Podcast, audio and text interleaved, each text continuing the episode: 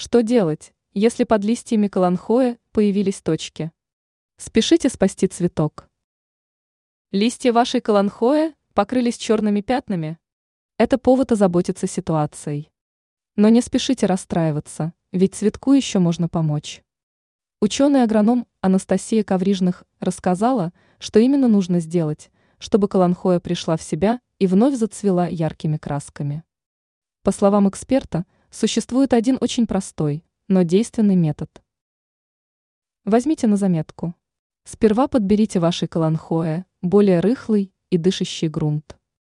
Растение не любит обилие или же недостаток влаги, поэтому поливать его следует строго определенным образом. В противном случае столкнетесь с такими малоприятными последствиями, как загнивание, либо же пересыхание корневой системы. Далее приобретите действенные фунгициды и обработайте каланхоя от болезнетворного грибка, в частности, от плесени.